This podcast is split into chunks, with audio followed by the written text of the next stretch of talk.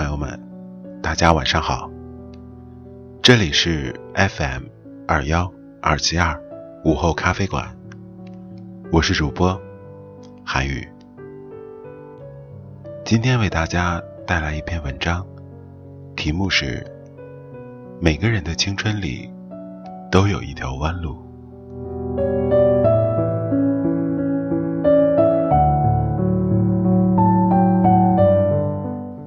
每个人的青春里都有一条弯路，谁也没办法替谁走完，但未来总还在的。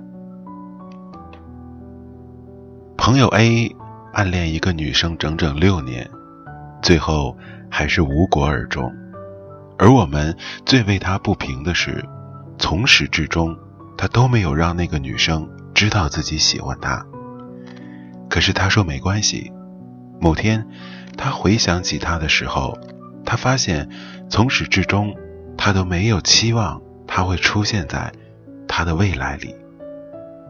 如果时间能够倒流，他还是一样的会去喜欢他。暗恋的好处就是，他的一个举动，一个微笑，都能让你莫名的记住很多年。并不是所有的故事都有 happy ending，但不是所有不是 happy ending 的故事都没有意义。即使某天你回想起一个人，他曾经让你以为他会出现在你的明天里，可是却至始至终都没有出现在你的生活里，也不会觉得白忙活了一场。在对的时间遇到对的人，那是扯淡。在错的时间遇到对的人，这才叫青春。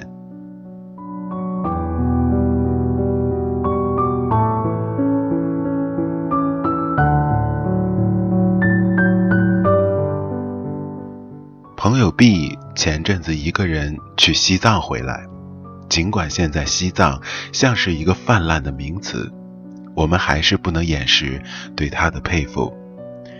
他的 gap year 开始的轰轰隆隆，在前阵子结束了。他说自己从来不是一个那么坚持、那么笃定的人，但是突然觉得，就这一次，不能半途而废。他说这一次，他要把自己以前所有没用到的倔强，一次用完，把所有的半途而废都弥补上。他这么说着。也这么做了。然而，在他这么独立的形象之前，是一次失败的感情。双方父母同意了，订婚酒也办了，男主角却突然变卦了。我不想去批判什么，然而还是替他可惜。只是我们谁都没有想到，他会以这么独立、强大的形象归来。他说自己。已经把之前黄金年代的一部分全部给了他，之后的日子不想再为了他而浪费掉了。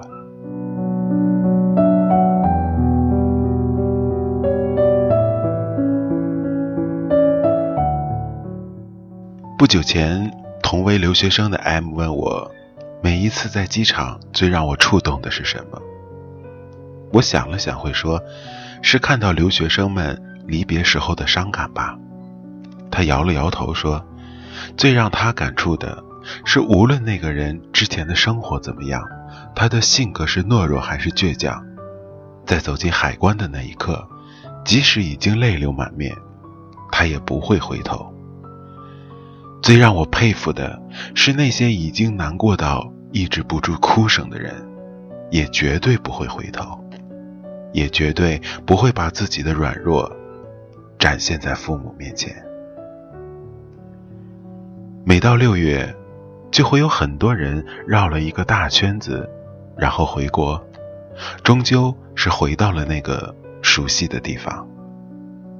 曾经我想，为什么我们绕了一大圈，还是毫无例外的回到了原地？为什么明明全世界最爱我们的两个人都已经在身边了，我们？却还是要离开他们。后来，我才渐渐想明白了。我也在之前的故事里说过，所有漂泊的人，不过是为了有一天能够不再漂泊，能够保护起自己的家人。只有经过这样的折腾，这样看起来的一种徒劳无功，才能明白原点是个什么样的东西。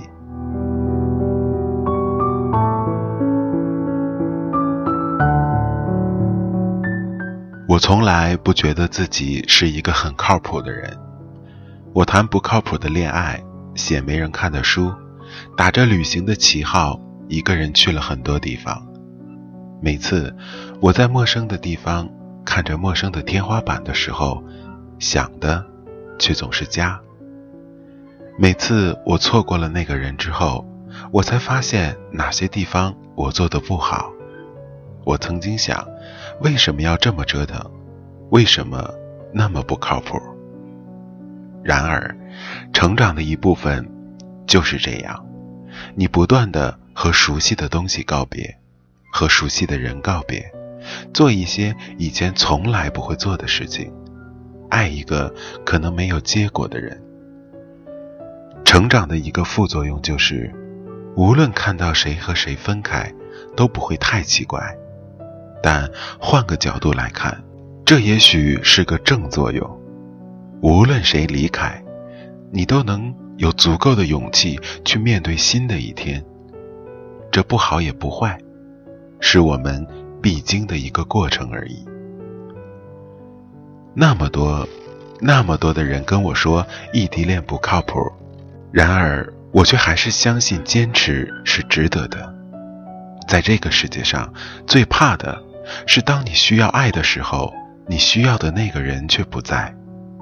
但在这样的一个世界里，一定有撑得过时间、熬得过距离的感情。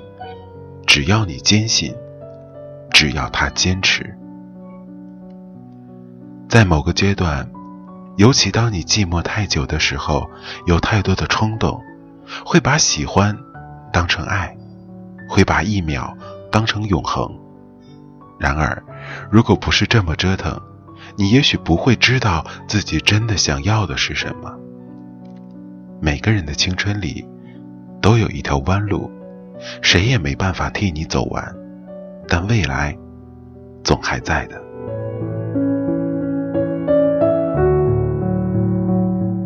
希望有人能陪你一起颠沛流离，一起走到出头天的那天。走到你一生那一次发光的那天，曾经也有人给我留言，说他已经看我的文章整整三年了。突然感觉时光飞逝，我只希望这么多年过去，你没有觉得这些年白白度过。所以今天还想再说一句：希望有人陪你颠沛流离。如果没有，那愿你成为自己的太阳吧，成为自己的太阳，温暖着自己。晚安，做个好梦。